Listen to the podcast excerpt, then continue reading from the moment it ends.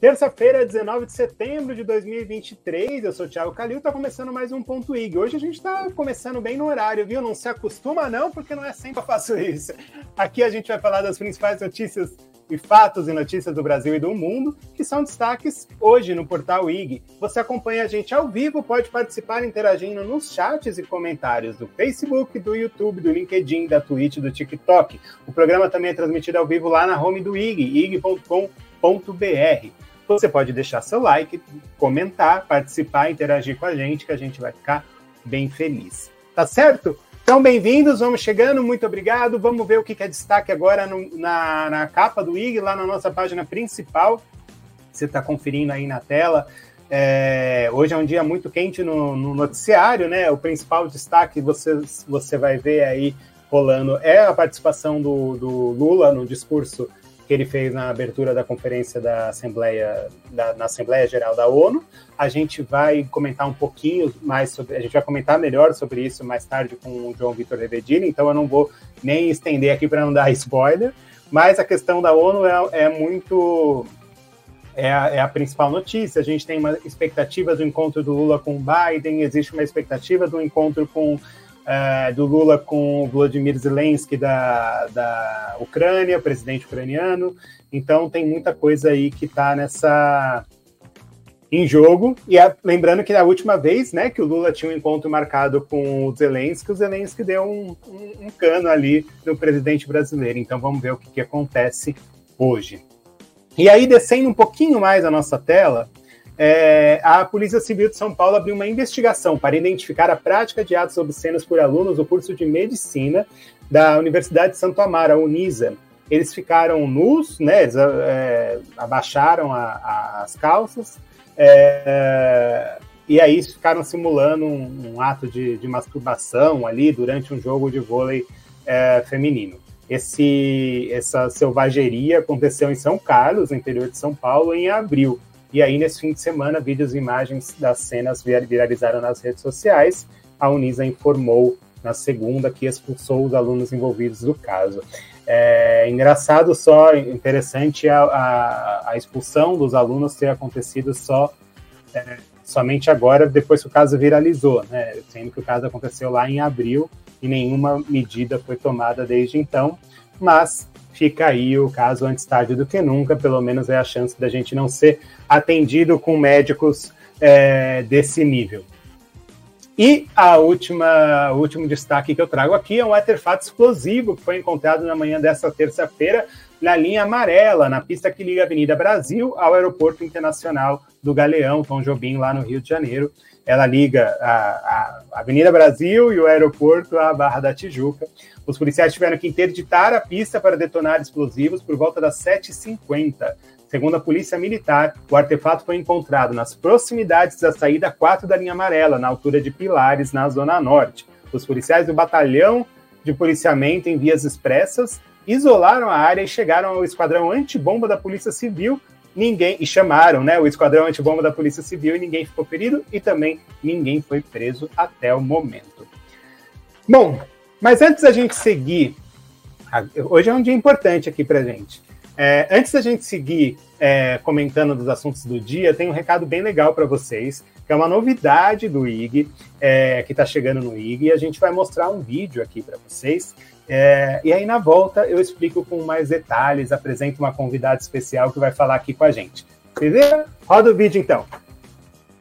Um programa de entrevistas com um formato original, diferente e inovador. Quem aí guarda recordações? De viagens, do tempo de escola, bilhetinhos, cartas de amor. Eu guardo tudo isso e mais um pouco. E foi daí que surgiu o Fundo do Baú. Próxima quinta, dia 21, estreia a nova temporada do Fundo do Baú, a partir do meio-dia. Eu espero você no meu canal e no portal IG. E é isso, é com muito prazer que eu anuncio a chegada da jornalista Luciana Liveiro ao IG. Fechamos uma, uma parceria que a gente veio trabalhando e gestando ao longo do, de, uns, de uns meses aqui.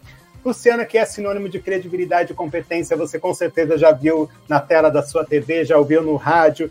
Ela, com mais de 30 anos de carreira, já passou por veículos como Jovem Pan, Band, e Record TV, onde a gente trabalhou junto ali num, num bom período.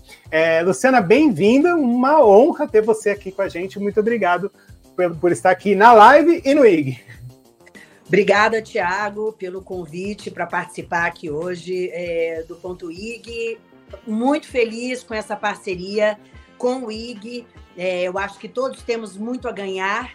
O IG ganha um programa que é um conteúdo maravilhoso, que já está indo para a quinta temporada, que vamos estrear essa semana aqui no IG. E o fundo do baú ganha esse público incrível que o portal IG tem, que acompanha essa tradição de anos do IG. Então, eu acredito que vai ser um sucesso, estou muito confiante, muito animada. Já é um sucesso, né? Acho que isso é importante falar, que a gente está falando da quinta temporada do Fundo do Baú. Fundo do Baú, eu vou, obviamente eu vou deixar para a Luciana contar, mas é um, é um quadro né, do canal do, do YouTube dela que ela já tem na quinta temporada agora, que vai estrear. E você descobre segredo do, do, dos entrevistados? Como que funciona isso? É, o que, que sai daquele baú de recordações, né? O Fundo do Baú nasceu, é, foi o primeiro programa do meu canal no YouTube, o canal Luciana Liviero mesmo, e é, porque eu tinha os meus, as minhas recordações. Eu sou uma pessoa que guardo muita coisa, até porque tenho memória fraca. Então, eu guardo ingressos de shows que eu vou, eu guardo é, souvenirs de viagens que eu faço, enfim, experiências importantes que eu tive, eu, momentos bacanas que eu participei, guardo tudo, os crachás de imprensa, coberturas que eu fiz aí ao redor do mundo, guardo tudo isso. E eu falei, bom, se eu guardo, as pessoas também guardam. E como é gostoso você rever tudo isso, né? E aí veio a ideia, então, de convidar é, personalidades, gente, muitas que eu conhecia da televisão, para começar a fazer o fundo do baú, abrir esse baú e revelar o que, que para eles foi importante para eles guardarem lá por muitos anos, em algumas vezes, né? E olha, vem coisas incríveis, é, objetos muito inusitados, vem muita emoção, porque, como eu disse, a gente guarda essas coisas, quem guarda sabe, mas fica ali na caixa, né? Então, de vez em quando, quando você pega, isso traz um sentimento tão bom, traz lembranças tão boas. Então, é um programa muito gostoso de ver, de ver e de fazer. Eu me identifiquei aqui na parte do eu guardo muita coisa porque eu tenho memória fraca, eu achei isso.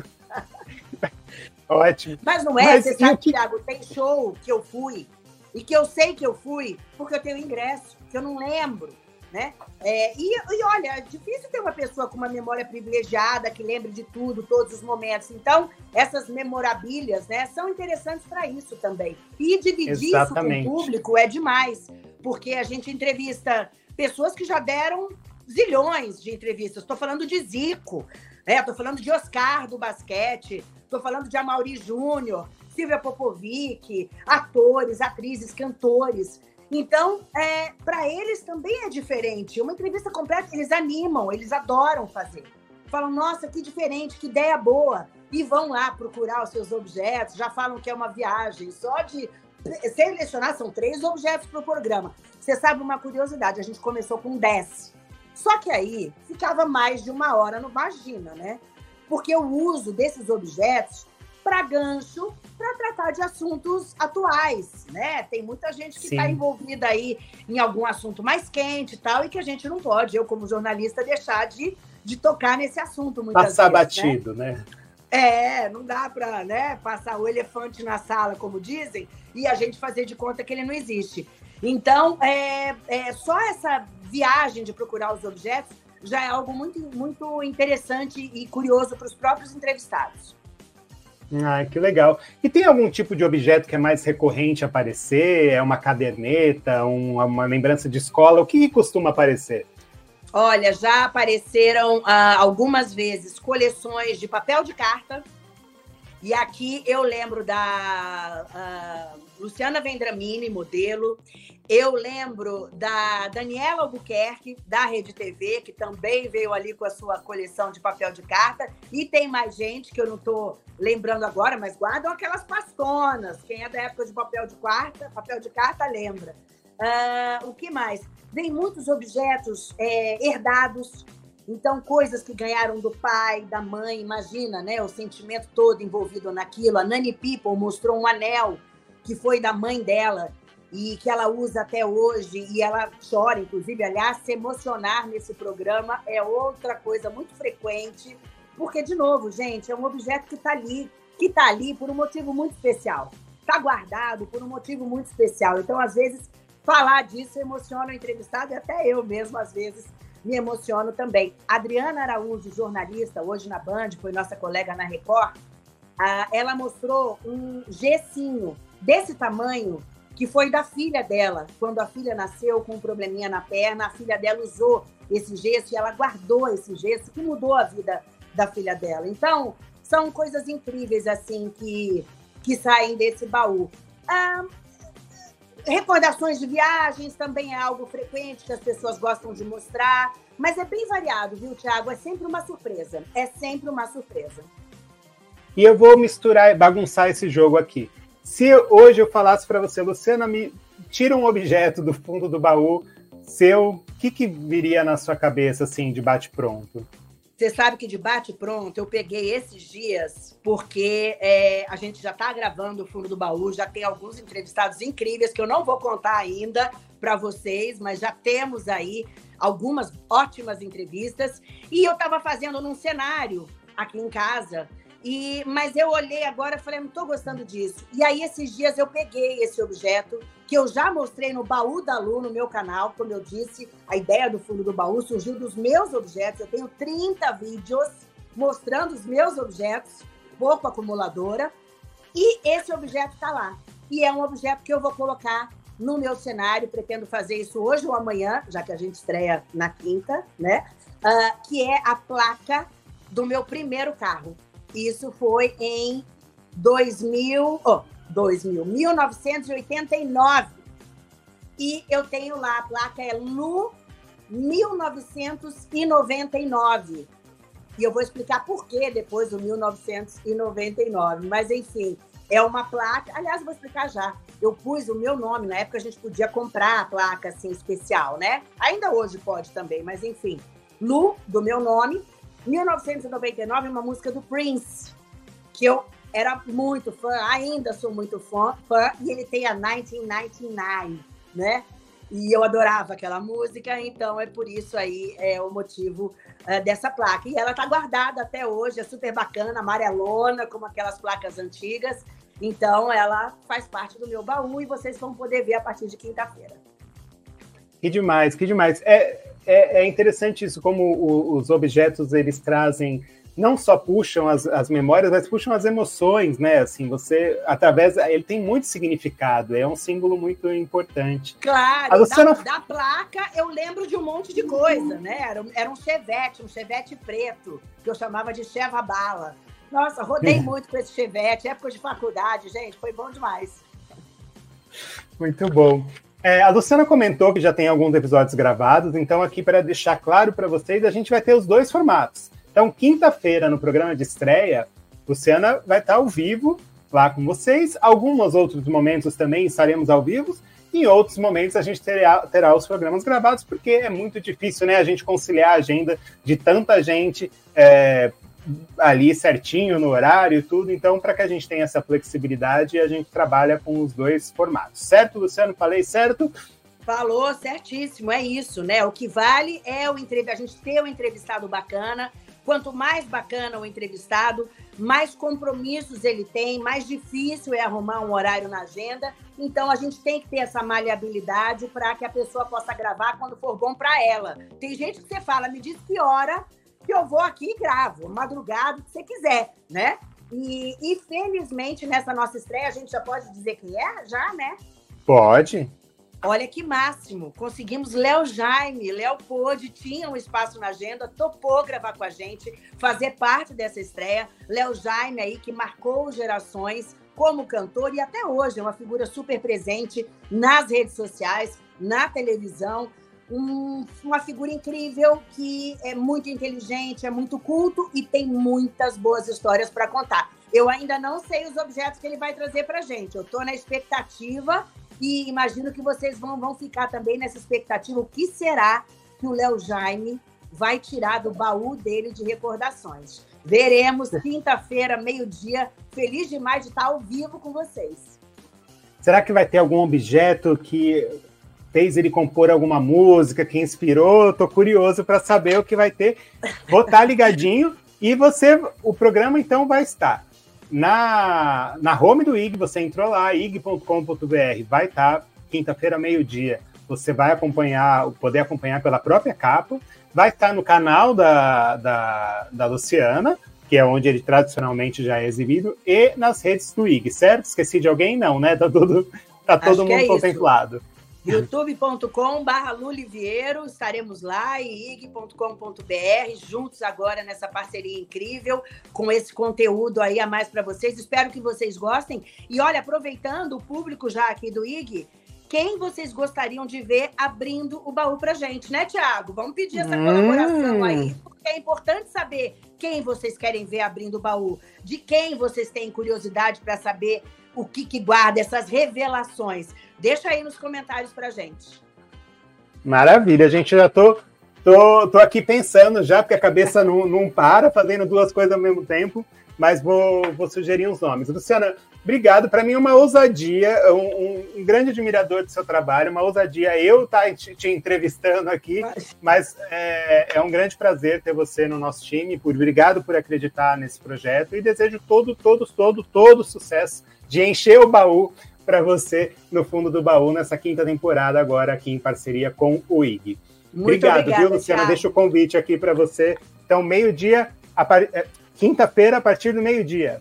Isso mesmo, quinta-feira, meio-dia, ao vivo com o Léo Jaime. A gente espera vocês. Tiago, obrigada. Você, foi com você que eu comecei a conversar. Você que me trouxe aqui para o IG, a gente pode dizer. Então, muito obrigada. Obrigada ao seu público. Eu espero que a gente comece também agora essa relação aqui com todo o pessoal que acompanha o IG. Espero que vocês gostem do programa. Conto com a contribuição de vocês, com essa troca, porque é para isso que existe, eu acho, a internet, é para a gente tá, ter essa proximidade que muitas vezes na TV a gente não tinha. Então, agora é a hora, quinta-feira, meio-dia, ao vivo. Espero todos vocês. Maravilha, então, gente. Obrigado, obrigado, Lu em breve. Vou chamar uma vinhetinha, estamos de volta aqui. Beijos!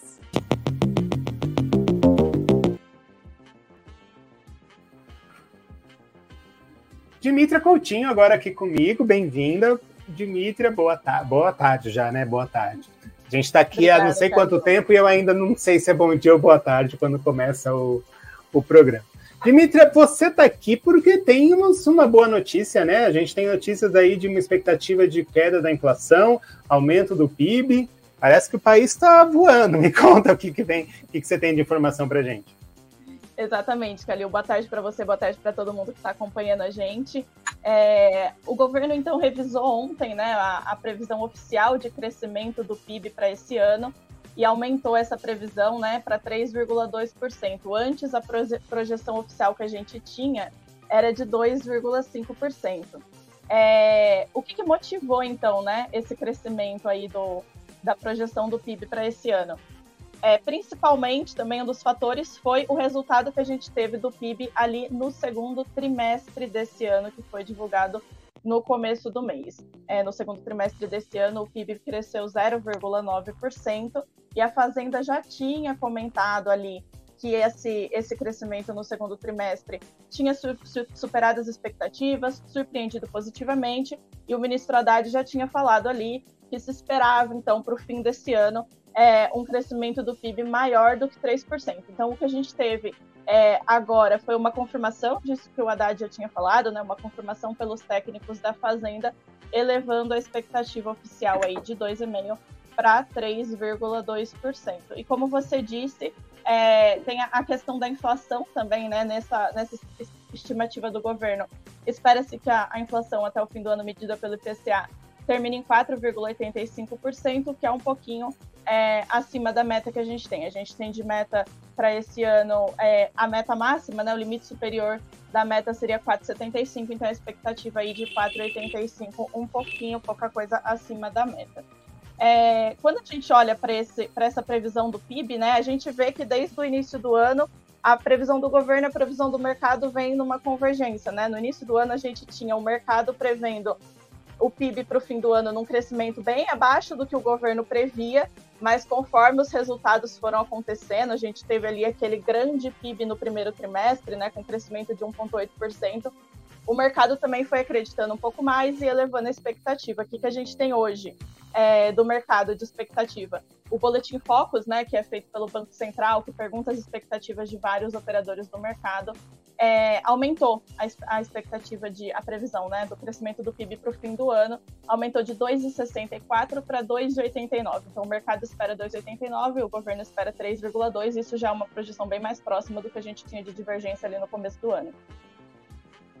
É, parece que a, a, sensação que dá, né, é que agora todo mundo começou a entrar na mesma página, tá todo mundo falando da mesma coisa e não de realidades completamente diferentes ou não. Não vou entrar no mérito aqui, acho que não é nosso papel de se era é, conjunturas políticas, é, se eram pensamentos políticos que estavam interferindo nessas opiniões diferentes ou não. O fato é que é, e aí um, é um grande trunfo, especificamente do ministro Haddad, mais do que do próprio presidente, é, a condução dessa política econômica que está tá sendo muito positiva, perto do, de tudo que a gente esperava de dificuldades para esse ano, né? Falando em dificuldade, você tem, vocês fizeram lá em economia hoje no, no, no IG um, um, conteúdo bem interessante sobre um projeto de lei que, que o, o, o governo está preparando sobre as plataformas, o trabalho nas plataformas digitais, é, uma tentativa de regulamentação, de criar umas condições mínimas ali para que esses trabalhadores não fiquem à mercê da, da boa vontade dos aplicativos. Como é que é esse projeto, então? Então, Calil, esse é um tema também muito caro ao governo, né? Inclusive agora na viagem é, para os Estados Unidos, o presidente Lula deve discutir com o presidente Joe Biden essa questão da precarização do trabalho. Então, conseguir regulamentar o trabalho por, por aplicativo era um grande desafio, mas também uma grande meta do governo. Então, desde maio, o governo instituiu aí um grupo de trabalho para discutir esse tema, né, com o prazo ali de cinco meses. Então, isso significa que esse prazo do grupo, das discussões do grupo, se finda agora no final é, de setembro. E esse grupo é, reúne é, tanto entidades que representam os, os, motoristas e os empregadores por aplicativo, quanto as empresas, né? Então, Uber, iFood, 99, esse tipo de empresa que presta esses serviços por aplicativo. E a intermediação é ali do Ministério do Trabalho, né? Chefiada pelo ministro Luiz Marinho. E aí a gente espera que até o final desse mês esse grupo de trabalho chegue a um consenso de um projeto de lei que o governo vai editar para mandar ao Congresso Nacional é, com algumas regras para regulamentar esse trabalho por aplicativo, que a gente sabe que hoje é muito precarizado. E o que, que vai ter nesse projeto de lei? Né? Uma reportagem da Jota revelou os detalhes desse projeto, que é justamente o que a gente repercutiu é, aqui no portal IG. E esse projeto de lei deve vir com valores mínimos que as plataformas devem pagar para os motoristas e para os entregadores por hora. Então, o esperado é que o valor mínimo seja de R$ reais para motoristas por hora e de 17 para entregadores de motocicletas. Esses valores eles representam um ganho líquido mínimo de 7,50 por hora, que se a gente fizer ali a conta é o que dá o salário mínimo é, por mês, né? 7,50 por hora é, seria o valor líquido que os entregadores e motoristas teriam que tirar. E isso provavelmente vai estar nesse projeto de lei. Esse projeto de lei também vai prever é, contribuição previdenciária sobre os salários dos motoristas e dos entregadores de 27,5%. Então, 20% seria pago pelas próprias empresas, então por Uber, iFood, 99 é, e outras empresas que prestam esse tipo de serviço, e 7,5% pelos trabalhadores. Os motoristas pagariam um pouquinho a mais, que eles pagariam sobre o valor total líquido, e os entregadores de moto e de bicicleta um pouco menos, que eles pagariam sobre a metade dos ganhos líquidos. Mas esse projeto de lei não deve incluir ainda outras discussões que são muito importantes também para a categoria, que é uma coisa que os entregadores e os motoristas cobram bastante, por exemplo, vale refeição, seguro contra acidentes, que é uma coisa muito importante, muito reivindicada pela categoria. Essas discussões, por enquanto, não conseguiram avançar frente às empresas, né? Então o governo vem tentando intermediar, mas tem uma certa resistência das empresas. É possível, portanto, que com esse prazo um pouco mais apertado aí até o fim do mês para as discussões se encerrarem, é possível que esses assuntos não apareçam no projeto de lei e sejam discussões que a gente vai continuar vendo e talvez sejam resolvidas por sindicatos das categorias, mas provavelmente não vai estar no PL. É, falando nisso, acabou de passar uma moto aqui do lado, mas é, é uma discussão muito importante, muito necessária e muito urgente, né? Porque cada vez mais a gente utiliza esse tipo de serviço é, e a nossa responsabilidade, e cada vez mais a gente vê notícias desses profissionais tendo problemas, e a nossa responsabilidade não é só de chamar, usar e fechar a porta e tudo bem. Cadê aquela pastilha vai, Michel Temer? É. Então, assim, é uma coisa que a gente tem que realmente torcer para que saia logo alguma regulamentação, algum tipo de apoio tem que ter. Dimitri, obrigado. Eu não tenho palavras, não tenho nem voz, nem palavras para falar depois de você. Tudo resolvido. Obrigado. Semana que vem te espero aqui de novo. Muito Obrigada, obrigado. Até a próxima. Até a próxima.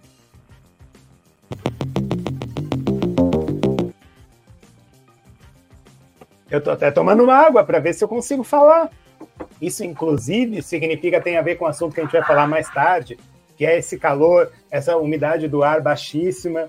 É, tudo isso deixa a gente assim com essa, essa saúde toda que você está demonstrando aqui. Mas antes da gente falar disso, bem-vindo, João. Boa tarde. João está aqui para falar de um assunto hoje que é o assunto é o assunto principal, o assunto da manhã, que é a participação, né, o retorno do Lula à ONU. É, participação no presidente, primeiro presidente brasileiro a, aí a, a, discursar pela nona vez, já que ele tá, já teve nos outros dois mandatos. Como é tradição, o presidente brasileiro faz a abertura da, da Assembleia Geral da ONU e dessa vez não foi diferente. João teve muito recado nesse discurso, né? O que, que você destaca para gente? E bota recado nisso, viu, Calil? Muito bom dia para você. Na verdade, boa tarde para você, para todos que estão nos acompanhando aqui nesta terça-feira.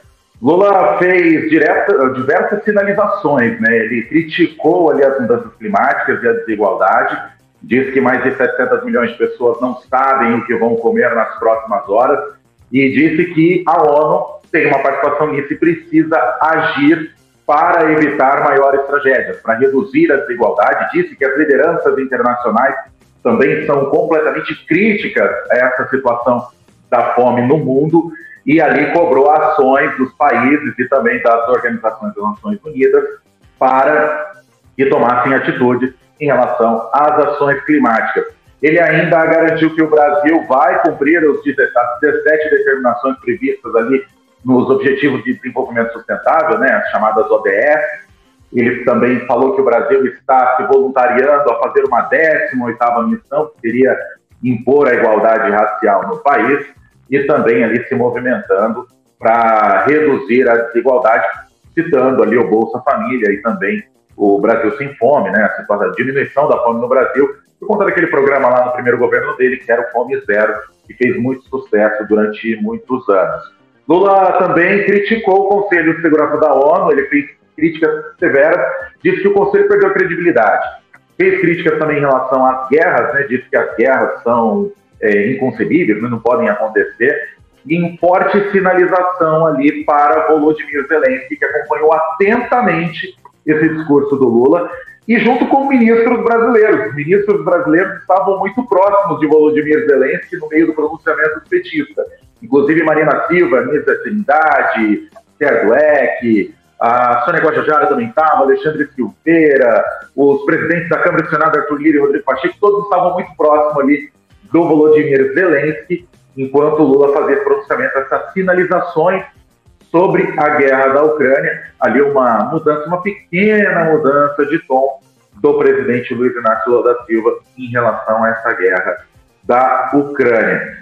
Ele também lembrando criticou... que existe a só te, só te interrompendo, então lembrando que existe essa possibilidade, é aguardado esse encontro entre o Lula e o Zelensky, né, na num encontro bilateral do, entre os dois. Vamos ver se dessa vez de fato acontece, né? É, isso já foi confirmado pelo Palácio do Planalto, viu, Calil? Isso já foi confirmado, está previsto para quarta-feira, logo após a reunião com o Joe Biden. Na reunião com o Joe Biden, ele deve citar as questões climáticas também, claro, envolvendo o Fundo Amazônia, investimentos dos Estados Unidos ao Fundo Amazônia e também outros temas de parceria entre os dois países. Em seguida, ele vai se reunir com o presidente da Ucrânia, Volodymyr Zelensky, depois de João. meses na tentativa. Oi. Confirmado está, mas eu só vou acreditar nesse encontro a partir do momento que eu ver a foto dos dois sentadinhos ali do lado, porque não seria a primeira vez também de um encontro confirmado deles não acontecerem, né? Exatamente, a gente lembra no G7 em maio, quando os dois estavam no Japão, os dois ali estavam negociando, não vamos nos reunir, não vamos, chegou a marcar uma data, mas aí houve uma confusão ali de agendas entre Volodymyr Zelensky e Lula, os dois acabaram não se reunindo. E vale importante a gente ressaltar, Calil, que esse encontro estava sendo cogitado há muito tempo. Desde quando o Lula assumiu, aliás, antes mesmo do Lula assumir, o Zelensky pediu o um encontro com o Lula, pediu o um encontro com as autoridades brasileiras. O Lula teve uma época que cogitou-se ali a possibilidade dos dois se encontrarem na Polônia, e aí o Lula falou: não, não vou, depois das declarações polêmicas em relação a Vladimir Putin, né? Lula disse que tanto Putin quanto Zelensky são responsáveis pela guerra, e aí ele mandou para se reunir com o Zelensky Celso Amorim, que é o assessor especial da presidência para assuntos internacionais. Então, o Celso Amorim chegou a se reunir com o Zelensky, mas não teve nenhum encontro direto entre Lula e Volodymyr Zelensky. Encontro está previsto para quarta-feira, ou seja, amanhã, após a reunião com o presidente dos Estados Unidos, Joe Biden. É importante também a gente lembrar que o Lula, agora essa mudança de tom, também visa articulações políticas, tá? O Lula quer uma aproximação maior com os Estados Unidos, também uma aproximação muito maior com a União Europeia. Então, tudo isso ali tem uma estratégia por trás e também não quer ali se complicar com Vladimir Putin, porque é importante lembrar também que o Brasil tem relações com a Rússia, principalmente relacionadas aos BRICS, aquele grupo de países em desenvolvimento, aquele grupo ali tem a Rússia entre eles e os BRICS, o Banco dos BRICS, no caso, é comandado por uma brasileira, ex-presidente do Brasil, Dilma Rousseff, e com o aval, inclusive, do Vladimir Putin para ela assumir a presidência do banco. Muito bem. Você quer entender um pouco mais sobre tudo isso? Acesse lá ig.com.br. O, a equipe do, de último segundo do, do IG, da qual o João faz parte, já deixou preparado uma série de conteúdos lá. Inclusive, você acompanha a íntegra no discurso que o Lula fez agora há pouquinho tempo na, no plenário lá da ONU. O Lula virou aquele, aquele tio inconveniente, né? Porque ele vai na casa do outro, fala mal do dono da casa lá dentro quer ficar amigo de todo mundo, mas critica um e critica outro, é difícil, hein? É boa e sorte. Fez, e ele fez críticas para a FMI também, né? Ele disse que a FMI foi muito desigual na distribuição de valores de empréstimos entre a União Europeia e os países africanos. Ou seja, ele foi para a Organização das Nações Unidas para fazer uma crítica geral. Então, ali também precisa ver como que os países vão receber, embora ele tenha sido aplaudido lá, tá? Mas precisa ver como é que os países vão é, receber. É, não, acho que brincadeiras Brincadeiras da parte, acho que é importante a gente deixar claro isso, que o, Lula está buscando uma, um reposicionamento do, do Brasil perante é, é, no, no, nas relações exteriores, né? E foi muito aplaudido, né? Mais de uma vez durante o seu discurso na ONU. Então foi só uma brincadeirinha aqui, mas é, para esquentar o clima. E falando esquentar o clima, tá quente demais, hein, João? É, a, teve até um alerta de que é, tá perigoso essa onda de calor aí para alguns estados. É, o sul a gente já vem, vem já vem vendo é, sofrendo bastante com isso também. O que, que você traz para a gente dessa, dessa crise climática aqui que a gente está sofrendo as consequências? É, os brasileiros já podem começar a se preparar, ligar o ar-condicionado, preparar o estoque de sorvete no congelador, porque vai esquentar muito nessa semana. As temperaturas aqui no Brasil devem ultrapassar a marca dos 40 graus, em algumas cidades devem atingir os 45 graus. Isso acontece por conta de uma formação de uma bolha de calor no centro-oeste do Brasil e também do Paraguai. É uma alta pressão que fica estacionado e acaba gerando uma onda de calor durante toda essa semana. Aqui no estado de São Paulo, em específico, essa onda de calor deve durar até domingo. Aí eu falando da cidade de São Paulo, tá? As temperaturas devem chegar aos 39 graus, segundo a Clima Tempo, mas isso só até o domingo. Na segunda-feira a temperatura cai para 29 graus, segundo a Clima Tempo. Já em outros lugares, essa onda de calor deve durar pelo menos até o começo de outubro. É o caso de Cuiabá, por exemplo, no Mato Grosso do Sul, que, no Mato Grosso, perdão, não é Mato Grosso do Sul. Cuiabá é no Mato Grosso, que deve ser deve ter temperaturas assim entre 39 e 43 graus até o dia 3 de outubro. E tudo isso, claro, com essa massa, essa alta pressão estacionada ali sobre o centro-oeste, fazendo com calor aumente ali naquela região. Mas algumas regiões não devem ter um calor tão alto assim, né? não deve sentir tanto esse calor, como por exemplo a região sul, o Rio Grande do Sul, deve ter um pouco desse calor, mas não um calor extremamente alto, a temperatura deve estacionar ali na base entre os 29 e 30 graus. Em Curitiba, por exemplo, a máxima deve chegar a 33 graus, 33, 34 graus. E também na costa do Nordeste, claro, lá já é calor por natureza, mas não deve ser um calor tão alto como, por exemplo, ali na região um pouco mais do interior do Nordeste, ali da Bahia, um pouco mais do interior do Norte também, deve sofrer um pouco essa, esse calor intenso que vai atingir o Brasil, justamente porque tudo está se formando no interior do Centro-Oeste, toda essa massa está se formando no interior do Centro-Oeste, isso está espalhando para as regiões, é, para as outras regiões. Aqui no interior de São Paulo, por exemplo, algumas cidades vão apresentar 45 graus. É o caso do Presidente Prudente e Ribeirão Preto. Segundo o Clima Tempo, deve ter ali uma marca de 45 graus nas duas regiões. Aqui em São Paulo, a máxima ali deve chegar aos 40 graus. Mas vou te falar uma coisa, Calil. Calor desse fim de semana, a gente bateu 36 graus mais ou menos. No domingo, eu saí para ir sair com os amigos meus, eu vi termômetros marcando quase 40. Era 39 graus ali, batendo ali em algumas regiões 40 graus. Um calor muito intenso aqui em São Paulo, um calor muito intenso no Brasil. Então é bom o pessoal já começar a se preparar aí, a preparar ar-condicionado, a preparar gelo na cabeça, tudo que tem direito para enfrentar essa onda de calor. E claro, tem que tomar cuidado, se hidratar totalmente, é, tomar, passar protetor solar para quem fica muito na rua. É importante também para que não tenha reflexos negativos na saúde. Eu espero, João, que você e seus amigos tenham tomado muita água nesse fim de semana, porque era isso que precisava. É, e, obviamente, o recado a todos vocês, reforço mais uma vez o que o João falou: bebam água e cuidem do planeta, porque é, se alguém ainda não acredita que o clima está tá, tá maluco, tá pesado, isso é uma realidade que a gente tem que lidar e a gente lida com as consequências, que geralmente são. É, são são drásticas. Olha só, eu me perdi aqui lendo os comentários e me perdi. Gente, tem algum comentário, alguma participação que você queira fazer? Por favor, deixa aqui nos, nos, no, no, no chat que a gente coloca aí. Então, esse é, iguinho zoeiro tá quente em nível, tá quente em nível que o xixi evapora a caminho da privada. É isso. É, João, obrigado. É, semana que vem tá de volta. Semana que vem eu vou deixar você assumir aqui de novo esse outro lugar, tá? Perfeito, Calil. Semana que vem, então, nos encontramos a partir do meio-dia aqui no Ponto I. Forte abraço para você e para todos. Boa semana. Abraço.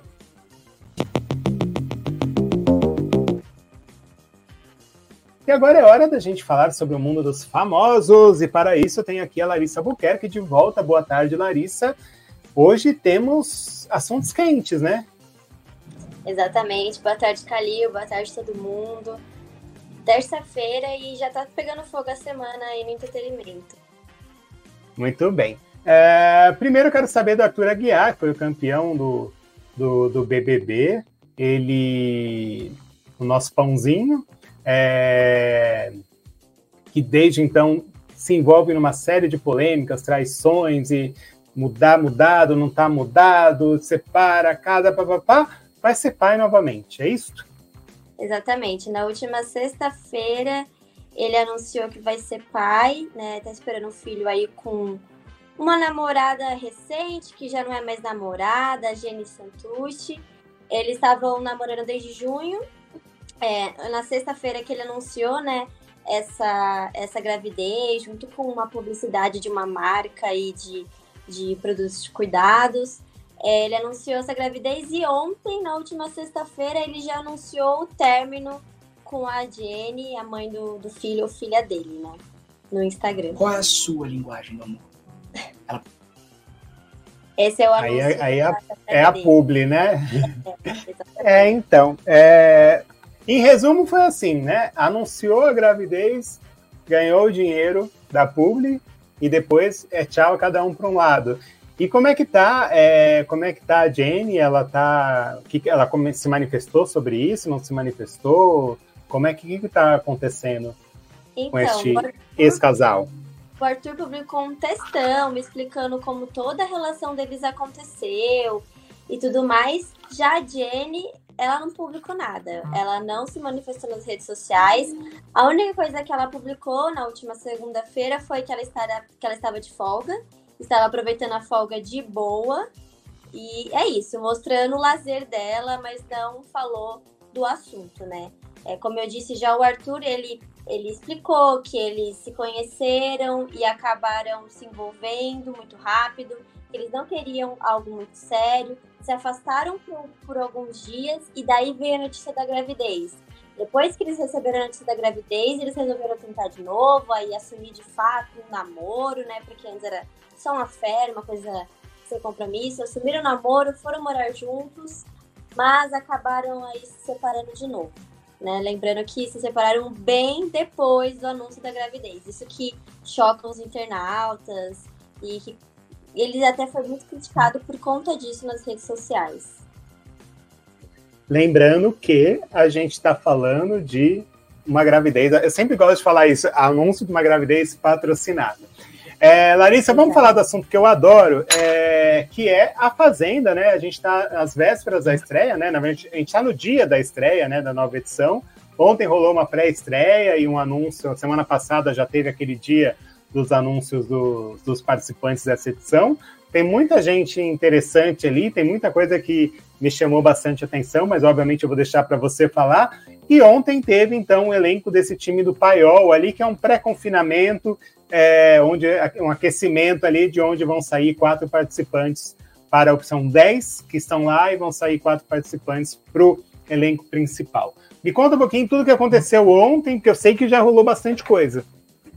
É, rolou bastante coisa. Ontem a gente teve a pré-estreia, que foi o anúncio do Paiol, e uma rodada de perguntas ali para os paioleiros e também para o pessoal que já está no elenco.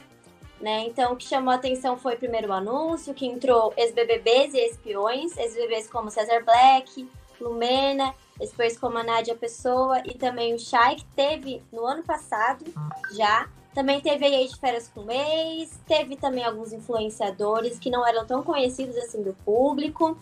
É no IG a gente explica quem é quem também.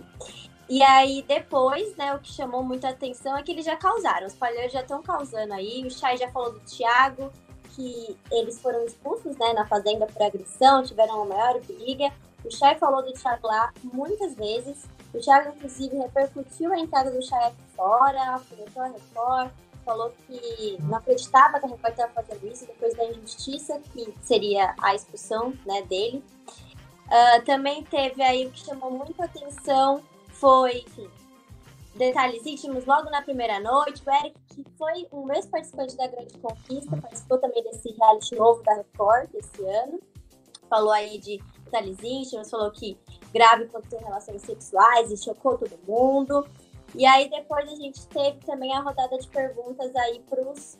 Pro... Ah, também teve a dinâmica, é verdade. Antes da rodada de perguntas, a Fazenda ela exibiu a dinâmica que aconteceu acredito que nesse fim de semana ou na segunda-feira, que foi gravada, né? Já para os elencos se, pro elenco se conhecer, os participantes se conhecerem. Então, eles foram para a sede é, e fizeram aí, tiveram que falar quem que eles acham que vão dar, que vão, que vão se dar, que, que vão dar certo, né? Vão fazer amizade aí na fazenda. E quem eles acham que não vão ter tanta possibilidade, que vai rolar briga. E aí já começou a rolar o quê? Rixa, né? A Kali Fonseca, que é uma cantora da banda de São que a gente deu aqui com exclusividade, que ela ia estar na Fazenda, ela ficou muito sentida porque ela foi um do principal alvo, assim, dessa dinâmica. Todo mundo achou que não ia dar certo com ela. Enfim. E aí depois a gente teve a grande rodada de perguntas dos jornalistas, que causou bastante. É, teve a Jenny aí recebendo uma pergunta bem pesada em um jornalista. Ele perguntou se ela acha que vai como é que ela vai ser amada na Fazenda, se ela não é amada nem pela mãe, que é a Gretchen, e a filha, que é a Bia Miranda. E lembrando que as duas também participaram da Fazenda. A Bia Miranda ficou conhecida ano passado, depois de ter um caso com o Adriano Imperador, de, de participar da Fazenda. E tem essa polêmica aí com a mãe, ela fala que não se dá bem com a mãe, que a mãe só a critica, enfim. A Jerry ficou bem, né, assim, tentou responder a pergunta, mas ficou bem bem sem graça. Aí também teve esse momento com a Sherazade, que viralizou na internet, nas redes sociais, desde ontem. é, que um jornalista também perguntou para ela por que, que ela estava na Fazenda se ela não gostava de reality show, falando que ela tinha falado isso. A Sherazade falou que, na verdade, não falou isso, que o que ela tinha falado era que ela não assistia reality show. E aí, internautas rapidamente foram lá buscar essa fala e realmente ela comentou no Twitter que não assistia reality show, mas em nenhum momento falou que não gostava.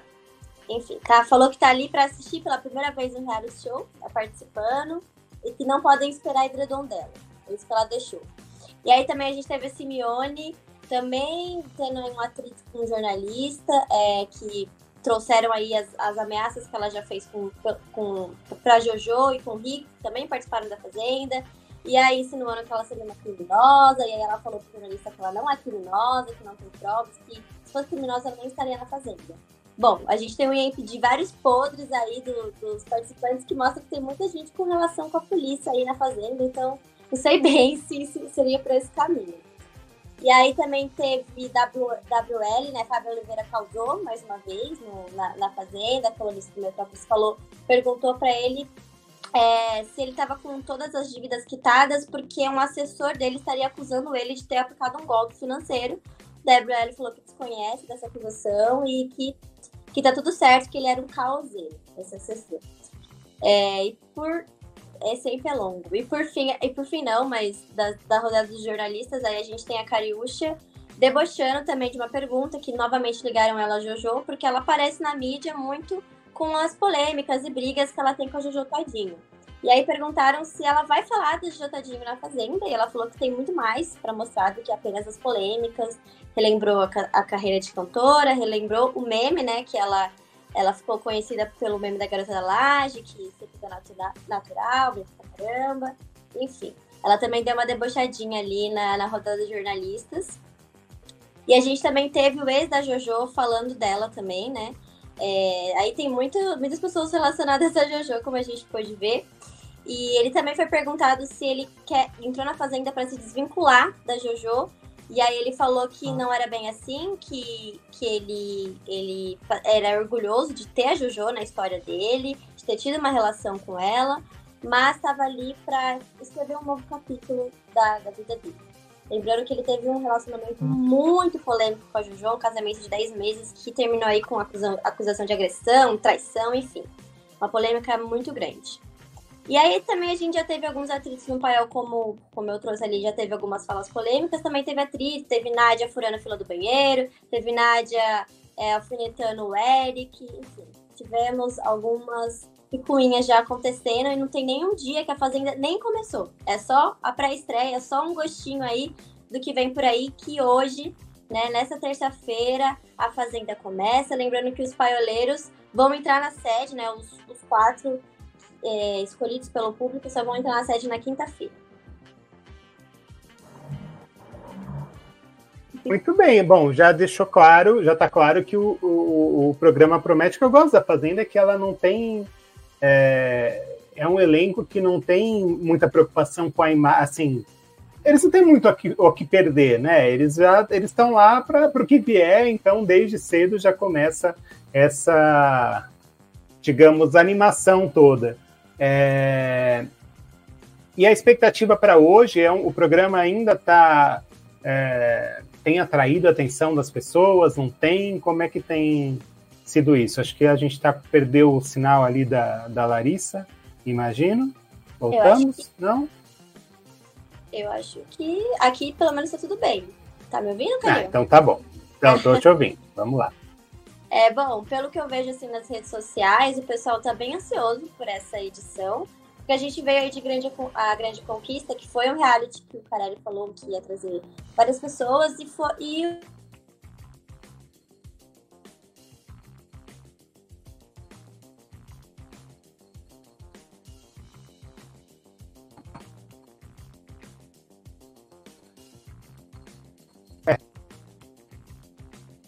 É isso, né, gente? Falou, falou, mas não aconteceu. Bom, tudo isso sobre a Fazenda, a gente até acabou se estendendo mais um pouco aqui sobre o programa, tudo isso que, que vai acontecer hoje no programa de estreia e o que acontece a partir de agora, você acompanha é, para quem gosta de fofoca, de programas de televisão e tudo mais, você acompanha em gente.ig.com.br é, e amanhã também, a partir do meio-dia, no AUE, aqui no IG. Certo? Então, é isso, gente. Chega de Fazenda. Tchauzinho.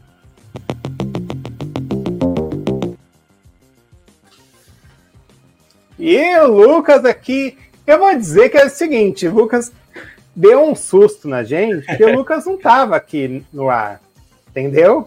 E aí, é, como é que a gente faz? Bem-vindo, Lucas. Boa tarde. Boa tarde, Calil. Boa tarde, pessoal que está nos acompanhando. É, eu tava ali acompanhando nos backstages, né? Mas sem entrar na sala para não dar aquela pressão no pessoal. E acabou que foi aquele gol ali aos 45 do segundo tempo. Ah, lá o que aconteceu no Brasileirão ali com o Santos ontem, mas a gente vai deixar para depois, porque agora vamos começar Mas também foi quase uma derrota. League, né, é, mas foi quase uma derrota por WO, antes de mais nada, né? É. Bom, bem-vindo, brincadeiras à parte. Está começando a Champions hoje, né? É, e é uma Champions diferente, ela, porque a Sim. gente sempre acostumou a ter sinônimos ali de grandes craques e tudo relacionados à Champions, e dessa vez tem vários deles que não estão. Fala pra gente sobre isso, por favor. É isso mesmo, Calil. Depois de anos e anos com Messi e Cristiano Ronaldo fazendo aí as tardes de terça e quarta-feira do pessoal que acompanha o futebol internacional, né, o futebol europeu mais feliz, o futebol mais alegre, não temos mais esses nomes, também não temos Neymar, que assim como eles também foi um dos grandes protagonistas do futebol europeu ao longo desses anos. Então a gente sempre é acostumado aí a ver o Messi com o Barcelona, depois com o PSG, o Cristiano Ronaldo sempre se destacando com o Real Madrid, Juventus, Manchester United e o Neymar também ali no Barcelona e no PSG posteriormente. Esse ano não teremos esses craques, né? Afinal, dois deles estão na Arábia Saudita e um deles foi jogar na MLS, no futebol norte-americano, lá no Inter Miami. O Neymar, por sua vez, estreou ontem, Calil, na Champions da Ásia, com o Al Hilal, empatou lá por 1 a 1 e hoje, logo menos aí às 3 horas, o Cristiano Ronaldo e o Al Nasser também estreiam nessa competição. Um mercado, né, um futebol, umas ligas diferentes do que estamos habituados mas a Champions League se inicia hoje aí com grandes jogos e algumas novidades, né? Temos grandes nomes surgindo, também jovens ainda até, mais novos do que eu, por exemplo, que já vem despontando como grandes nomes aí. Então no Real Madrid, por exemplo, temos o Bellingham, no PSG ainda temos o Mbappé, são jogadores que fazem a diferença e sem dúvida nenhuma vão chamar a atenção. Hoje, como bem citado, temos o Haaland de campo que é, ganhou o prêmio de melhor jogador da Europa nessa temporada e é um dos grandes favoritos a conquistar a bola de ouro. Muito bem. Eu gostei que você jogou a idade na nossa cara, né? Que você falou é mais novo do que eu, deixando claro que, que você é o novo aqui.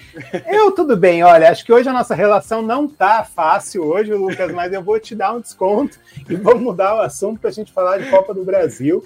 Então, é, teve nesse fim de semana o primeiro jogo da, da final é, São Paulo conseguiu uma vantagem boa, né, sobre o Flamengo. Afinal de contas, estava jogando, enfrentando uhum. um Maracanã é, lotado, da, obviamente, de flamenguistas. E agora a final acontece no Morumbi nesse próximo domingo, né? O que, que a gente pode esperar? Já pintou o campeão? Não pintou? Qual é o, o cenário para esse jogo? Olha, Calil, o São Paulo conseguiu, como você bem destacou, um excelente resultado lá no Maracanã nesse jogo de ida.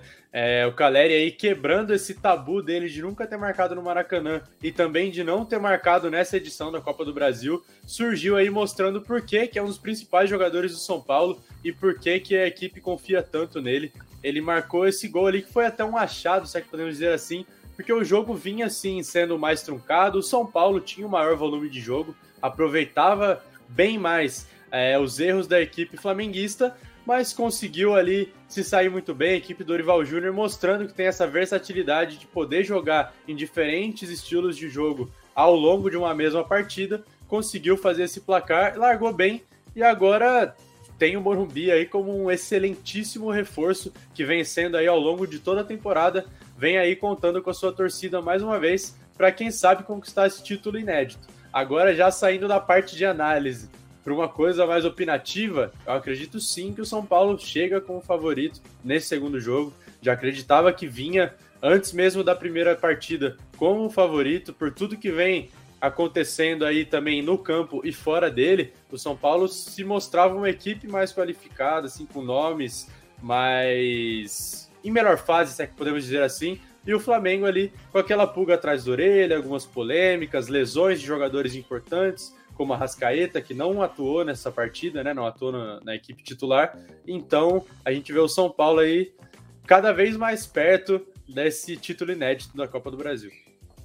Que seria um título que o ao primeiro lugar que é inédito, como você acabou de dizer, e uma salvação ali para a temporada do tricolor paulista também, né? Agora, uma, agora puro achismo aqui, gente, eu, eu trabalho, vai ser na opinião mesmo. Você acha que esse resultado do Flamengo tem a ver com a, essa questão do, do, do, time intreinável do Flamengo, dessa rivalidade treinadores versus técnicos que já derrubaram alguns, alguns técnicos? Porque o Flamengo tem um time estrelar, né? É, mas qual é essa dificuldade que está acontecendo no Flamengo? Você acha que esse resultado tem a ver com isso ou não? Olha, eu acho que pode influenciar sim esse mau momento fora de campo, se é que a gente pode colocar, porque é difícil para os jogadores também você trabalhar com alguém que, sei lá, você vive em constante briga, por exemplo. Desde aquele episódio do caso Pedro, que ele foi agredido ali pelo preparador físico do Flamengo, ainda na Libertadores, antes da eliminação, é, vem algo que vem se desgastando ali, essa relação jogador-treinador. Então o Flamengo a gente sabe como é, são jogadores aí de renome, tem um elenco recheado, né? E só que acaba predominando aquele clima de amizade, os jogadores que gostam ali de ficar assim, sempre num clima bom. Quem é que não gosta? Um exemplo. Mas a partir do momento que quebra essa relação com o treinador, você passa a ter mais dúvidas. Então, alguns jogadores que vinham sendo importantes passam a protagonizar mais polêmicas do que lances dentro de campo. Os jogadores que eram para ser tidos ali como reforços, que foi o caso do, do Luiz Araújo, por exemplo, que chegou, sofreu com lesão e demorou até aquela continuidade na equipe e não surtiu efeito essa questão do reforço em si. Então, eu acho que além desse mau momento, as lesões e as intrigas que acontecem fora de campo, sim, contribuíram para essa derrota do Flamengo nesse primeiro jogo, esse mau momento. A gente lembra até esses dias teve aniversário do Gabigol, que foi marcado por protestos da torcida, né? Porque o Flamengo já não vinha numa boa fase, e aí tinha essa final da Copa do Brasil como a última cartada do Rubro Negro no ano. Bom, é isso. Vamos esperar então domingo. Você confere tudo aqui no IG, acompanha o jogo ao vivo, vai ter os melhores momentos, vai ter tudo que você é, quiser e, e, puder ver aqui ao vivo no, no IG em tempo real durante essa, essa final então da Copa do Brasil. É, e Lucas, para a gente fechar aqui o nosso papo, ontem, segunda-feira, mas teve Brasileirão, teve um jogo de oito gols, foi isso? Exatamente, Calil. Tivemos aí um jogo entre Corinthians e Grêmio lá na Neoquímica Arena em Itaquera, que foi válido pela 15ª rodada, um jogo aí que foi adiado por conta dos compromissos do Corinthians na Copa do Brasil e na Sul-Americana na ocasião. O jogo que foi marcado para ontem, às 9 da noite. Surpreendeu a todos, né? Surpreendeu até os mais otimistas, Corinthians e Grêmio, que tem um retrospecto aí de jogos duros, jogos truncados, bastante 0 a 0 aí nos últimos anos e sempre ali quando vencia, um deles era vantagem mínima, 1 a 0, 2 a 1, então nada muito elástico. Ontem o, o Grêmio conseguiu sair na frente ali, fez 2 a 0 e o Corinthians numa reação relâmpago ainda no final do primeiro tempo conseguiu virar a partida para 3 a 2. Foi ali, uh, deixou a torcida loucura e foi para o intervalo com os ânimos mais aflorados, mais eufóricos. E aí na segunda etapa, o Grêmio chegou a tomar a frente novamente com ali um gol do Soares, que ainda não tinha marcado fora de casa. Esse foi o primeiro gol dele pelo Grêmio fora de casa no Brasileirão. E aí o Corinthians empatou posteriormente, mas essa partida que ficou marcada ali no final por um lance polêmico, viu, Calil? Que na hora que o Ferreirinha foi fazer um cruzamento, já nos 49 do segundo tempo, se eu não me engano, a bola pega na mão do Yuri Alberto e aí fica aquela reclamação de pênalti, o lance é checado e o VAR confirma a decisão de campo, manda seguir o jogo. Só que hoje tivemos aí essa confirmação de que a CBF assumiu o erro, né? Reconheceu o erro, devia ter sido marcado pênalti. E ali o Wilton Pereira Sampaio, que era o árbitro da partida, e também o Emerson, que era o VAR, foram afastados pela entidade. É, vamos ver o que acontece. Mas há chance de mudar o resultado de jogo, alguma coisa assim, não? Não, Calil, a gente não costuma ver isso no futebol brasileiro, mas fica aí essas atitudes pós-polêmica, né, que costumam ocorrer. Tudo bem. É, e teve Santos e Bahia. Santos ganhou do Bahia, o Bahia jogou em casa Sim. e Santos conseguiu uma sair na frente ali. É, então, foi uma excelente vitória da equipe do Santos, que vem aí também de um momento turbulento. É, demitiu o técnico Diego Aguirre na semana passada, depois da derrota em casa para o Cruzeiro, que foi superado ali por 3 a 0 O Santos foi até a Arena Fonte Nova, saiu atrás do placar, mas conseguiu a virada também com um gol no finalzinho. É, o Marcos Leonardo e o Furks que marcaram os gols da equipe Santista. E importante esse resultado, Calil, porque são duas equipes que brigam ali na parte de baixo da tabela. O Bahia vem sendo a primeira equipe fora da. uma das primeiras equipes fora da zona de rebaixamento, e o Santos é o primeiro ali que encabeça a zona da degola. Então, precisando dessa reação no momento tão delicado, conquistou um excelente resultado jogando fora de casa contra o Bahia, que é difícil de jogar na Arena Fonte Nova, viu? Bom, então aqui é, o Lucas trazendo, fechando esse momento futebol da depressão, né? Porque a gente falou de time em crise, o, o intreinável, o, a salvação da temporada. A gente falou do, do jogo, do, do gol, do pênalti que não aconteceu, do juiz afastado. E é, agora a briga da, pela, pela degola ali, a, a disputa pela parte de baixo da tabela. Então é isso, são com esse mar de boas notícias. Então, Lucas, eu te agradeço. Obrigado pela, pela presença, obrigado pelas informações. E semana que vem tem mais. É isso aí, muito obrigado, Calil. Obrigado a todos que nos acompanharam. Aquele perdão pelo susto de reforço aos 50 do segundo tempo, mas tenho certeza que deixamos todos muito informados aí. Até mais, Calil. É isso, valeu. E fechamos então mais um Ponto IG nessa terça-feira, 19 de setembro de 2023. Olha, dessa vez a gente cumpriu ali o horário, já estou orgulhoso de mim mesmo, viu? A partir do meio-dia, então, a semana que vem a gente está de volta, terça-feira. Lembrando que amanhã, meio-dia, você tem é, o Aue aqui no IG e na quinta-feira, meio-dia, também a estreia do Fundo do Baú com Luciana Liviero, que a gente viu no começo da live. Certo? Espero vocês. É, semana que vem, como eu disse, então, meio-dia, aonde? Aonde que você vai me ver? No Facebook, no YouTube, no LinkedIn, na Twitch, no TikTok e, claro, na home do IG, ig.com.br. O Ponto IG teve os trabalhos técnicos de Larissa Marques, Marcos Castro e Vitor Blanco. Valeu, gente. Até semana que vem. Tchau.